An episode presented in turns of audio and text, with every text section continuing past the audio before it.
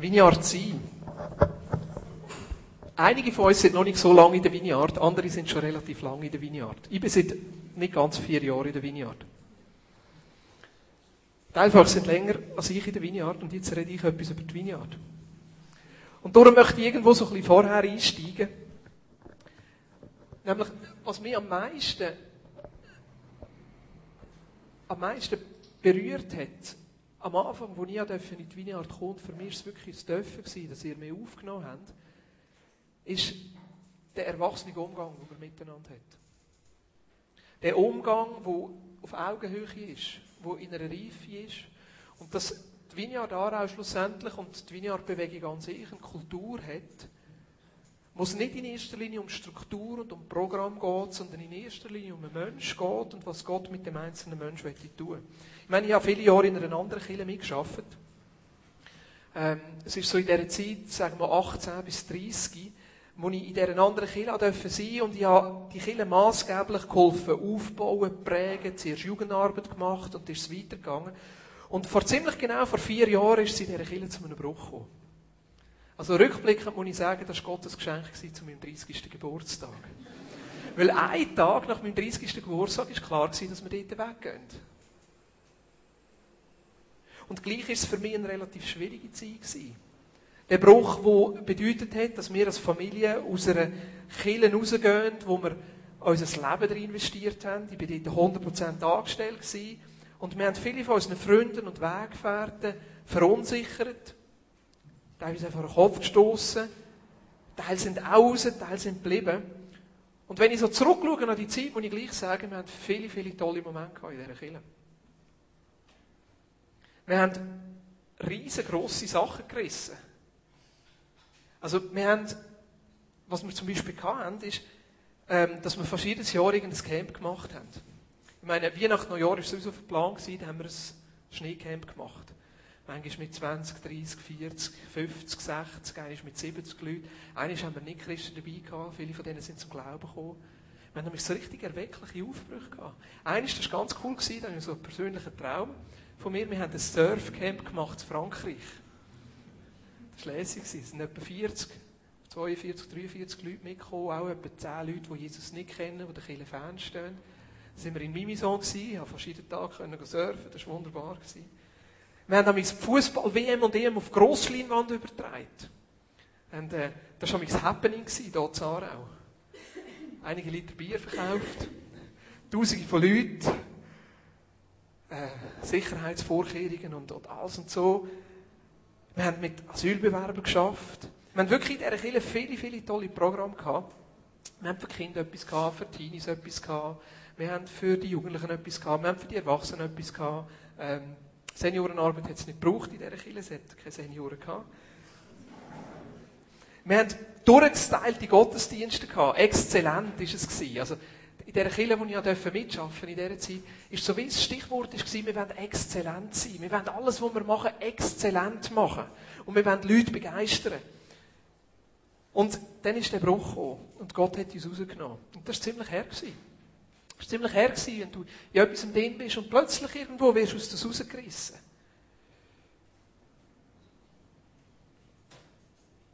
Und was ich gemerkt habe, und das war das Härteste in dieser Phase, die nachher gekommen ist.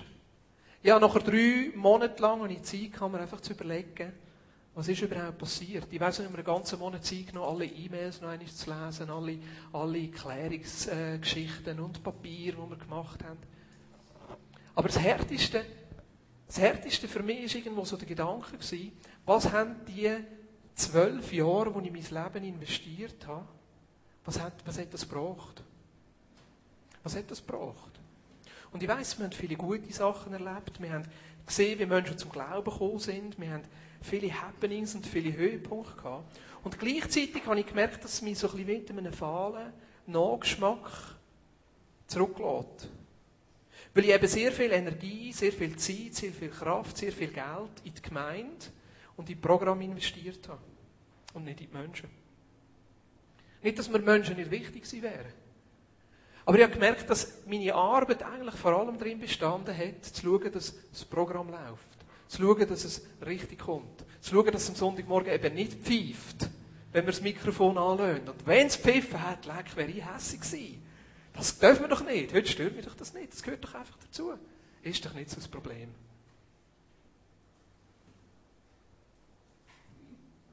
Langsam, langsam habe ich in dieser Zeit auch begriffen, dass es an sich nicht mein Auftrag ist, wenn ich in einer Kirche arbeite, die Gemeinde zu bauen. Sondern dass mein Auftrag ist, Menschen zu begleiten in ihrer Jüngerschaft und mit Jesus unterwegs zu sein. Weil der grösste Schock ist für mich auch, dass ich gemerkt habe, dass viele von uns, die 10, 12 oder 8 oder 5 Jahre gut in einem Programm funktioniert haben, plötzlich einen Teil von ihrem Christsein nicht mehr leben können, wenn sie außerhalb vom Programm sind. Jetzt denkst du vielleicht, ja Boris, du kritisierst jetzt deine Kirchen und bist nicht so hart und weiss nicht was.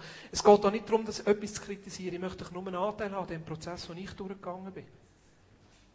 Ich habe plötzlich gemerkt, dass ich sehr viel von meiner Zeit in ein Programm investiert habe, wo die Leute zwar relativ gut, wir Christen relativ gut in diesem Programm können funktionieren, aber nimm das Programm weg und was bleibt denn von dem noch übrig?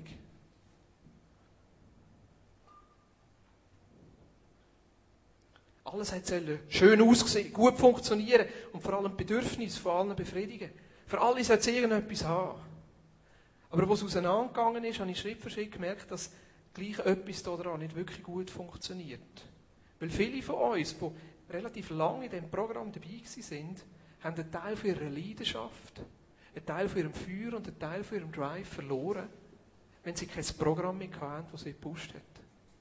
Plötzlich ist der Gottesdienst weg gewesen, wo er jeden Sonntag eine Dosis geistliche Sache eingeimpft hat. Plötzlich ist der Gottesdienst weg gewesen, wo ihnen geholfen hat, zu evangelisieren. Plötzlich ist das Programm weg gewesen, wo sie jemanden hätten können mitnehmen Jetzt, bitte versteht mich richtig, mir geht es nicht darum, Programm oder die Killen oder so zu kritisieren. Ich habe gemerkt, der Fehler liegt nämlich bei mir. Dass ich als Leiter, ich als Verantwortlicher falsch gedacht habe. Nämlich, mein Denken war, dass Menschen ein Programm und Angebot brauchen, damit sie ihr Christsein überhaupt leben können. Menschen schaffen es ja gar nicht, wenn ich ihnen nicht das Programm zur Verfügung stelle. Das ist mir im Nachhinein erst bewusst worden, dass viel von meiner Arbeit und viel von meinem Denken auf dieser Grundlage beruht. Das eine auf dieser Grundlage, ich wollte ja, dass ihr die Kirche lässig findet, also versuche ich für alle Bedürfnisse irgendetwas zu machen. Das ist der Antrieb von vielen Pastoren. Wir wollen ja geliebt werden und wir wollen, dass es allen gut geht. Und, und der zweite Antrieb ist ja, die schaffen es ja gar nicht. Die schaffen es ja gar nicht. Zum Beispiel, ich tue es ein bisschen überspitzen. Aber so, es ist so einfach, in das Denken hineinzukommen. Die schaffen es ja gar nicht zu evangelisieren. Die schaffen es ja gar nicht, ihren Nachbarn von Jesus zu erzählen. Ja, vielleicht müssen sie das ja gar nicht. Es ist ja nicht jeder ein Evangelist. Also machen wir es doch einfach so, dass wir miteinander guten Gottesdienst machen. Und das Einzige, was die Leute nachher machen, ist die Leute in den Gottesdienst bringen, weil die kann ich ihnen ja nachher das Evangelium erzählen. Und die können sie nachher zum Glauben kommen. Ich habe gemerkt, dass das die Grundlage von meinem Denken war. Und dass ich in diesem Rhythmus drin war und das auch die Grundlage war, die Art und Weise, wie ich Gemeinde gebaut habe. Ja, der Dienst. Viele schaffen es doch gar nicht herauszufinden, was ist überhaupt für sie dran, ihre Berufung zu finden. Ja, vielleicht müssen sie das ja gar nicht. Weil wenn sie doch einfach im Gottesdienst und im Programm mitschaffen, dann längt doch da. Wir haben ja schließlich eine Vision als Kille. Wir wissen ja schließlich als Kille, was wir machen wollen. Und schließlich muss ja irgendjemand noch ein Programm organisieren, oder? Damit ich nachher vorne stehe. Also längt es doch, wenn jeder Einzelne einfach irgendwo neu mitschafft.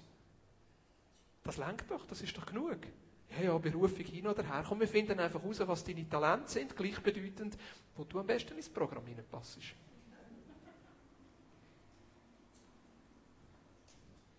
ist vor allem eine Kritik an mir, weil ich gemerkt habe, viel fällt mit meinem Denken an. Ein Denken, das grundsätzlich darauf beruht, dass wir nicht erwachsen sind. Ein Denken, das grundsätzlich darauf beruht, dass wir nicht mündig sind. Dass der Einzelne nicht mündig ist. Und Gott hat uns dem rausgenommen. Es war ziemlich her. Rückblickend bin ich Gott so dankbar. Vor allem, dass man, dass man in dieser Zeit gezeigt hat, dass es Menschen gibt, die anders denken und anders leben. Und das ist das, was mir von Anfang an aufgefallen ist, als ich in die Vineyard gekommen bin. als ich in die Wiener Aarau reingekommen bin und vor allem, als ich in die Wiener Bewegung reingekommen bin. Dass man da als Erwachsene miteinander umgeht. Dass man nicht von einem Unmündigkeitsdenken ausgeht. Dass man nicht davon ausgeht, dass es da eine Kille gibt und dass die Kille die Menschen erst muss reif und mündig machen sondern dass wir eine Gemeinschaft von Menschen sind, die schon reif und mündig ist, per Definition, und darum als Erwachsene miteinander unterwegs ist. Und ich habe gemerkt, dass das ein großer Unterschied ist. Weil wenn ich davon ausgehe, dass wir als Kirche zuerst Menschen mündig machen müssen, gehe ich immer von Unmündigkeit aus. Ich gehe immer davon aus, dass wir es nicht schaffen. Ich gehe immer davon aus, dass es nicht möglich ist. Ich gehe immer davon aus, dass man irgendein Programm braucht, damit das dann möglich wird. Statt dass ich davon ausgehe, dass Jesus jeden einzelnen von uns schon mündig gemacht hat. Und das ist das, was mir gefällt bei dem Begriff miteinander unterwegs sein. Das ist das, was mir gefällt bei dem Begriff Weggemeinschaft. Weil es in der Vineyard Aarau nicht in erster Linie darum geht, eine gute Kirche zu sein. Es geht nicht ums Programm, es geht nicht um die Struktur, sondern es geht darum, dass wir lernen, miteinander als Erwachsene unterwegs zu sein und in dieser Mündigkeit, wo Jesus uns zuspricht, zu leben. Manchmal braucht es ein Programm, damit wir es miteinander leben können. Es braucht eine Struktur, die das einigermaßen organisiert. Wenn wir keine Struktur hätten, könnten wir das Weißkind nicht anstellen. Das wäre schade. Es braucht es auch. Die Frage ist, wie viel es braucht. Meine, die Frage haben wir uns vor zwei Jahren gestellt. Wie viele Gottesdienste braucht es überhaupt? Weggemeinschaft bedeutet nicht, dass es einen Leiter gibt oder ein Leitungsteam gibt, wo bei allem und jedem sagt, was durchgeht und was jetzt gemacht werden muss. Das bedeutet es nicht, miteinander unterwegs zu sein. Miteinander unterwegs sein bedeutet nicht, dass es eine Struktur und ein Programm gibt, das sich jeder muss einfügen muss. Weggemeinschaft bedeutet auch nicht, dass es für jedes Bedürfnis irgendein Angebot gibt. Ja, aber in diesen Sommerferien bin ich neu zum Punkt gekommen und ich gesagt habe, ich will eigentlich gar nicht, dass wir als Vineyard Aarau ein Vollangebotskiller sind. Wisst ihr, was ich meine? Es nimmt einfach wahnsinnig viel Druck von mir weg.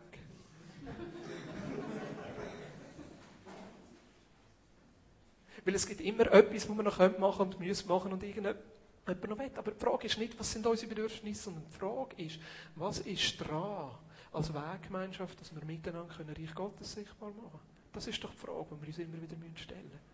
Die Frage ist nicht, was für ein Programm brauchen wir noch, um auf irgendeine Personengruppe oder Einzelpersonen einzugehen, sondern die Frage ist, wie machen wir miteinander Reich Gottes sichtbar? Also Weggemeinschaft ist nicht auf Bedürfnisse einzugehen. Zusammen unterwegs sein bedeutet auch nicht, dass jeder gleich muss denken, gleich muss handeln oder dass jeder die gleiche Theologie müsste haben. Jeder muss richtig glauben, richtig sehen, richtig auslegen. Das bedeutet Weggemeinschaft nicht. Weggemeinschaft bedeutet, dass jeder seinen Teil beitragen kann. Mittragen. Aber das heisst auch mitprägen. Weggemeinschaft bedeutet, dass wir Entscheidungen dort treffen, wo sie auch anfallen. Weggemeinschaft bedeutet nicht, dass es irgendwo im Hintergrund ein Team gibt, wo in allen Bereichen nachher entscheidet, wie das müsste gemacht werden. Sondern wenn wir von reifen, erwachsenen Leuten ausgehen, die miteinander unterwegs sind, dann glauben wir doch auch, dass die Menschen von Jesus hören können. Weggemeinschaft bedeutet, dass jeder Einzelne von uns Verantwortung übernimmt. Oh, das entlastet mich. Habt ihr gewusst, dass ich die Verantwortung für euch gar nicht übernehmen kann? Kann ich nicht.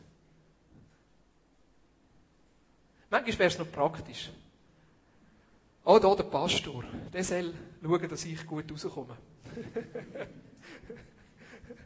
das ist nicht meine Verantwortung. Ich glaube, eine von meinen Verantwortungen als Leiter ist, zu schauen, dass wir miteinander in dieser Freiheit können, miteinander umgehen können.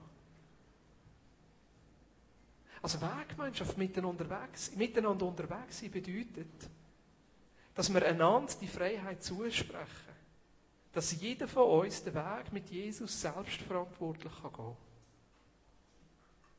Dass wir einander die Freiheit zusprechen. Dass da, wo du von Jesus hörst, richtig ist. Und dass du in dem kannst gehen. Ich meine, natürlich wurmt es mich, wenn irgendjemand von Jesus hört, er soll in eine andere Kirche gehen. Und natürlich wurmt es mich, wenn irgendjemand von Jesus hört, nein, ich sollte nicht mitschaffen, sondern etwas anderes machen.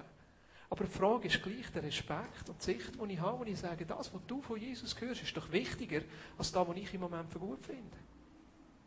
Das bedeutet, miteinander unterwegs sein und erwachsen miteinander umzugehen. Und was ich gemerkt habe, eigentlich versuchen wir als Vineyard auch eine Weggemeinschaft zu leben, die manchmal gar nicht so typisch ist für eine Kirche. Ein guter Freund von mir hat mir gesagt, weißt du Boris, du spinnst, dass er in der Sommerpause keine Gottesdienste machen. Das ist doch genau die Zeit, wo die Leute am meisten das Wort Gottes brauchen.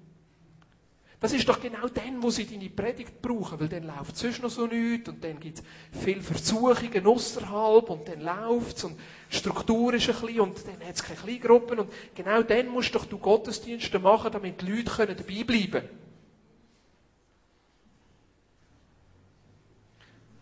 Ich dachte, ja, ist interessant.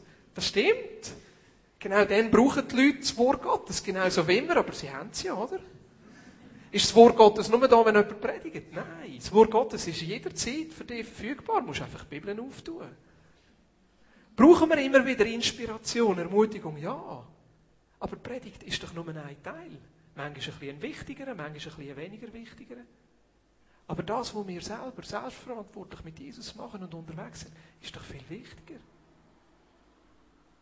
Darum finde ich es ganz, ganz wichtig, dass wir im Sommer einfach mal Pause machen. Weil es ist immer wieder eine Herausforderung zum Schauen, wie viel habe ich in den letzten elf Monaten gelernt und kann jetzt das umsetzen. Oder? ja, ja, wenn ich an die letzten vier Wochen zurückdenke, brauche ich noch einmal elf Monate. ich habe von einer, der Matti, der, der Leiter von der Vineyard Wasserschloss, war Sheffield mit einer Studiengruppe vom IGW. Und Sheffield, das ist eigentlich eine anglikanische Kirche, wo vom, vom, vom Ansatz her so ein bisschen ähnlich denkt, wie wir das versuchen. Also wir nicht Sachen kopieren oder so. Ich war vor zehn Jahren mal Sheffield gewesen und habe jetzt das Bedürfnis, jetzt dort zu schauen, obwohl ich es spannend fand. Aber die machen auch den Sommer durch eine Pause. Und wisst ihr, was die erleben? Die erleben, dass nach der Sommerpause 5% mehr Leute dabei sind. Weil die Leute in der Sommerpause endlich einmal Zeit haben, mit ihren Nachbarn abzumachen, mit ihren Freunden Zeit zu verbringen, ihnen von Jesus zu erzählen. Und am Schluss von der Sommerpause sind sie 5% mehr. Das ist doch cool, da sieht man etwas von dieser Substanz. Weil um was es doch geht, ist nicht, wie wir miteinander Programm machen, sondern um was es doch geht, ist, wie wir unser Christsein nachher im Alltag leben. Und wenn wir so zudeckt sind von Programm und von Aktivität, haben wir gar keine Zeit, das zu entwickeln. Ich weiss, für einige ist es schwierig, nur zweimal pro Monat Gottesdienste zu haben. Eine Zeit lang habe ich so gemerkt, wo wir umgestellt haben auf zweimal pro Monat, hat so einige gedacht, jetzt müssen wir ein bisschen abwarten. Vielleicht gehen sie ja wieder zurück. Der Vinja Rara ändert es ja immer wieder. Ich glaube, mittlerweile haben alle gemerkt, wir meinen es ernst. Ich muss euch ehrlich sagen, und es ist nicht so, dass das in der nächsten Zeit wird sein, aber manchmal überlege ich mir sogar, ob vielleicht eines pro Monat würde Nein, im Moment zweimal pro Monat, glaube ich, ist wirklich gut. Aber dass wir Zeit haben, hey, dass wir Zeit haben, unser Christsein im Alltag zu leben. Ja, und manchmal ist es eine Herausforderung als Familie. Ja, was mache ich denn am Sonntag, wo frei ist? Wir haben angefangen mit Familiengottesdiensten. Da haben wir vier Lösli. Auf dem einen Lösli steht äh, Geschichte, auf dem anderen Lösli steht Lobpreis, auf dem dritten Lösli steht Gebet und auf dem vierten Lösli steht Abendmahl. Und dann dürfen alle, außer dich, wir sind fünf, drei Kinder und meine Frau, alle dürfen eins ziehen. Weil ich mache ja sonst schon genug. Und dann geht schon das erste Mal das Kehr los. Weil ausgerechnet dann hat Elia natürlich das wählen, was er aufgezogen hat, und der Jonas ist sowieso verrückt, ja. Aber das ist das Schöne, oder? Ein Familiengottesdienst fängt schon an mit Friedenslichten. Dann kannst du mal das leben. Wie gehen wir miteinander um? Und dann versuchen wir das miteinander vorzubereiten. Das ist ganz, ganz lässig. Meistens nach einer Viertelstunde sind wir durch.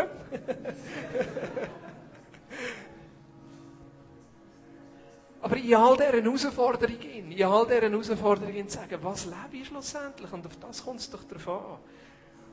Und schaut, was ich immer wieder merke, ist, dass Jesus eigentlich der war, der den erwachsenen Umgang geprägt hat. Er war der, der den erwachsenen Umgang mit den Menschen geprägt hat. Ich meine, zum Beispiel die Geschichte mit dem reichen jungen Mann. Markus 10. Da kommt der reiche junge Mann kommt zu Jesus und sagt, Jesus, was muss ich machen, um das ewige Leben zu haben? Was muss ich machen, um, um das erfüllte Leben zu haben? Sag mir das. Jesus gibt ihm die Antwort, aber du kennst doch Gebot, du sollst nicht töten, nicht einbrechen, nicht stellen, nicht lügen, niemand beneiden, du sollst Vater und Mutter ehren und der, ich weiss auch nicht, das war wahrscheinlich noch sehr jugendlich übermütig, sie hat gesagt, das habe ich alles im Griff, das habe ich alles gemacht, seit ich ein kleines Kind bin. Ja, das muss ein Junge sein, weil je älter man wird, je mehr merkt man, dass das nicht so Auf jeden Fall sagt Jesus nachher, ja, das ist gut, super, wenn du das so siehst, aber eins fehlt dir noch. Verkauf alles, was du hast, verschenk das Geld den Armen und dann komm und folg mir nach. Ich meine, wenn wir Geschichte lesen, das ist meistens der Schock, den wir haben, und darum hören wir auf, dort zu überlegen, um was es in dieser Geschichte geht, wo alles verkaufen und Jesus nachzufolgen. Hey, was bedeutet das mit mir? Muss ich jetzt mein iPad, mein iPhone, mein Auto, mein Haus, muss ich jetzt alles verkaufen? Vielleicht? Nein, kommst du es nicht über? Aber was mich eigentlich interessiert, ist die Reaktion von Jesus. Jesus lässt ihn gehen. Jesus lässt ihn gehen. Also das Erste, was mir auffällt an dieser Geschichte, ist, Jesus ist offen und ehrlich mit ihm. Wenn das schon mal das Erste, als Erwachsene miteinander umgehen ist, wir sind offen und ehrlich miteinander. Ich muss doch mein Gegenüber, wenn der ja reif ist und erwachsen ist, dann muss ich ihn doch nicht vor der Wahrheit schützen. Jesus schenkt ihm einen Wein und sagt, hey, wenn du mir nachfolgen willst, das bedeutet es. So ist es. Wenn du Teil sein von der Vineyard Aarau, das bedeutet es. Jetzt kannst du entscheiden. Und er lädt ihm die Entscheidung. Jesus überlädt dem jungen Mann die Entscheidung und sagt, jetzt musst du entscheiden, willst du das oder willst du das nicht? Ja, bedauert er dass er weggeht? Natürlich bedauert er. Aber Jesus setzt keinen Druck auf. Er setzt keinen Druck auf. Und wenn er fortläuft, sagt er, ja, aber wenn du jetzt da weggehst, ich sage dir, du landest in der Hölle. Nein, er setzt keinen Druck auf. Er schenkt ihm rein wie, aber überlässt ihm die Entscheidung. Das andere ist, er, er, schwächt es nicht ab. Er läuft ihm nicht hinten und sagt, du, so habe ich es denn nicht gemeint, gell? Komm irgendwie, einen Weg finden wir schon. Hat er auch nicht gemacht. Er passt sich nicht an. Aber was ich noch interessant finde, und ich hoffe, dass er da, meine Auslegung, das steht in Boris 3, Vers 17. Eigentlich, Jesus hat ihm ja Zeit gelassen. Also, seine, die, die Antwort von dem reichen, reichen Jüngling ist ja nicht definitiv. Ja, er ist vorgelaufen. Aber Jesus hat ja nicht gesagt, du musst dich da und jetzt entscheiden. Vielleicht hat er nachher, nach einem halben Jahr oder nach einem Jahr, ist er parat. Und dann hat er alles verkauft und ist Jesus nachgelaufen. Vielleicht gehört er ja zu einer von diesen 5000 Leuten, die sich am Pfingstfest bekehrt hat. Vielleicht. Das wissen wir alles nicht. Also manchmal sehen wir nur den Moment. Aber der reife Umgang miteinander heisst, dass wir einander auch einen Prozess zugestehen. Wie gehen wir damit um, wenn jemand raucht? Wie gehen wir damit um, wenn jemand in der Sünde lebt? Aus meiner Sicht, das ist nicht richtig. Das darfst du nicht, wenn du da dazugehören Nein, das darfst du nicht. Oder sagen wir, schau, so wie ich die Bibel verstehe, so wie ich die Bibel verstehe, jemand anderes könnte sie anders verstehen, aber so wie ich die Bibel verstehe, muss ich dir einfach sagen, ja, ist wahrscheinlich nicht gut. Aber da überlassen wir die Entscheidung im anderen. Und lassen zu, dass ein Prozess passiert. Wie geht Jesus mit seinen Jüngern um? Johannes 6, das finde ich eines der krassesten Kapitel im ganzen Neuen Testament. Jesus redet davon, dass er das Brot vom Himmel ist und äh, das Blut vom Leben. Ich meine, wirklich krass, was er dort sagt für einen Jude, absolut anstößig. Und nachher sagt er, ihr müsst mein Brot essen und mein Blut trinken. Und all die Leute, die mir rum sind, sagen, das, geht nicht. Sie haben sich über ihn aufgeregt. Und sie haben sich das noch getraut zu sagen. Und Jesus setzt noch einen oben drauf und sagt, wisst ihr, das, was ich sage, ist Geist und ist Leben. Ja. Und wenn ihr das nicht macht, sorry, dann fehlt euch am Schluss einfach etwas. Und dann ist für sie wie voll und viele von ihnen gehen von Jesus weg. Sagen, hey, das ist das Herz für uns, das ertragen wir nicht.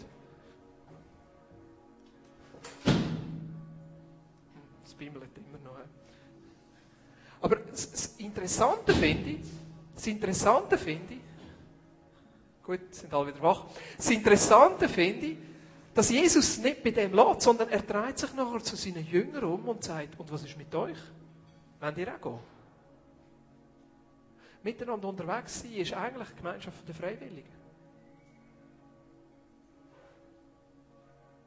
Wo wir freiwillig parat sind, als erwachsene Menschen, uns aufeinander einzulassen und miteinander unterwegs sein, wo jeder mitträgt. wo jede Verantwortung übernimmt und wo wir vor allem einander die Freiheit zusprechen, dass wir fähig sind, selber von Jesus zu hören und das zu tun, was er uns sagt. Der eine oder andere mag jetzt sagen, ja Boris, aber was ist, wenn der Paulus von geistlicher Reife redet? Was ist, wenn er davor redet, dass der vollzeitliche Dienst, der fünffältige Dienst dafür da ist, zur vollen Mannesreife zu kommen? Ja. Wir haben leider nicht mehr Zeit, auf die Bibelstellen einzugehen, aber du darfst sie gerne aufschreiben. Galater 3, 23 folgende und 1. Johannes 2, 25. Das sind einfach zwei Bibelstellen, die ich hier anfügen will, einfach was für mich so klar geworden ist, was ich vorbereitet habe. Die Bibel geht davon aus, dass du schon mündig bist. Die Bibel geht davon aus, dass du mit dem Heiligen Geist zusammen weißt, was richtig ist. Dass du nicht einen Leiter brauchst, der dir durchzeigt, was ist richtig und falsch. Dass du nicht ein Programm brauchst, das dich treibt, damit du das Christsein überhaupt kannst leben Sondern wenn du Jesus angenommen hast, dann hast du alles, was du brauchst, um mit dem Jesus unterwegs zu sein. Brauchen wir wegen dem noch Gemeinschaft? Ja, ich glaube schon. Ich brauche euch. Um mir immer wieder zu helfen und daran zu erinnern, dass Jesus mir alles ja schon gegeben hat. Weil ich weiß, dass sie es allein nicht schaffen und dass Jesus Menschen zusammenbringt, damit wir es miteinander machen können. Aber schau, die Mündigkeit ist eine Definition.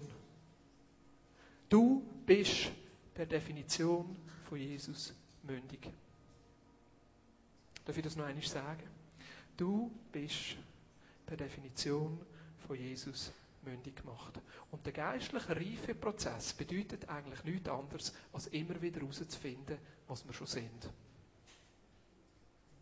Darf ich das auch noch einmal sagen? Der geistliche Reifeprozess bedeutet eigentlich immer wieder herauszufinden, was wir schon sind. Darum, unsere Aufgabe als Weggemeinschaft ist nicht, irgendjemand mündig zu machen, sondern, dass wir miteinander lernen, in dieser Mündigkeit zu leben. Aber wir gehen erwachsen miteinander um. Erwachsen, wo im anderen die Freiheit zugesteht, Entscheidungen zu treffen. Aber erwachsen, wo auch voneinander etwas einfordert, nämlich jeder von uns trägt mit und jeder von uns prägt mit. Verschiedene Leute an unterschiedlichen Orten. So wie Jesus uns einsetzt in verschiedenen Funktionen. Ich möchte, dass du dich selber als der mündige und erwachsene Christ siehst. Und ich weiß, wie häufig als wir an Grenzen stoßen und wie häufig als wir selber in ein Unvermögen hineinkommen. Und ich weiß, wie schnell es passiert, dass wir uns selber zurücknehmen. Da merke ich bei den Kindern immer wieder so das Gefühl, das kann ich nicht. Das ist guter Schutz. Nein, das kann ich nicht. Ich möchte, dass wir lernen, in dem Bewusstsein zu leben, dass Jesus uns schon mündig gemacht hat. Dass wir selber unsere Überzeugungen entwickeln. Was ist für dich richtig? Was sind deine Werte anhand von der Bibel? Wer bist du und was ist da, wo Jesus mit dir möchte? Und dass wir lernen, Entscheidungen aus dem zu treffen. Und ich glaube, dass wir als Gemeinschaft miteinander, wenn wir so miteinander umgehen, ein riesiges Potenzial haben, Menschen in dieser Freiheit einfach freizusetzen. Nicht unter den Zwang zu bringen, ein guter Christ müssen zu sein nicht unter den Zwang zu bringen, ein gutes Kirchenmitglied müssen sein, was man da alles müsste machen, sondern einander in dieser Reife und in dieser Mündigkeit zu begegnen und einander das zuzusprechen. Immer wieder zu fragen, hey, was ist für dich dran? Was hat Jesus in dein Leben hineingelegt? Ich glaube, dass wir es schaffen, eine Kultur miteinander zu haben, die einander einfach freisetzt. Ich glaube, dass wir als reife und mündige Gemeinschaft miteinander können unterwegs sein können. Weil wir verstehen, dass Gott uns zusammen berufen hat, miteinander unterwegs zu sein, um sein Reich sichtbar zu machen. Ich möchte, dass wir miteinander einfach das Abendmahl nehmen an den Tisch.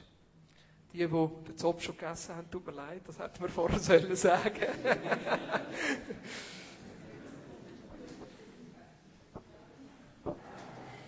Weil ich glaube, dass das Abendmahl eigentlich der Ausdruck von dem ist, dass Jesus uns das zuspricht. In Matthäus 26 heißt es, dass er während dem, was sie zusammen gegessen haben, Jesus das Brot genommen hat, dafür gedankt hat, es gebrochen hat und gesagt, nehmt und esset, das ist mein Lieb. Und dann hat er den Becher mit Wein genommen, hat ein Dankgebet gesprochen, hat es den Jüngern gegeben und hat gesagt, trinket alle daraus, das ist mein Blut, das Blut vom Bund, das für viele vergossen ist, zur Vergebung der Sünde. Und das spricht er dir zu. Sein Lieb, sein Wesen, sein Wesen, seine Gnade, seine Freiheit. Und der Wein, sein Blut, sein Leben, seine Gnade. Darum nehmt das einfach so an den Tisch, wie es euch wohl ist. Dürfen gerne füreinander beten, dürfen gerne austauschen. Wir haben schon noch ein paar Minuten Zeit.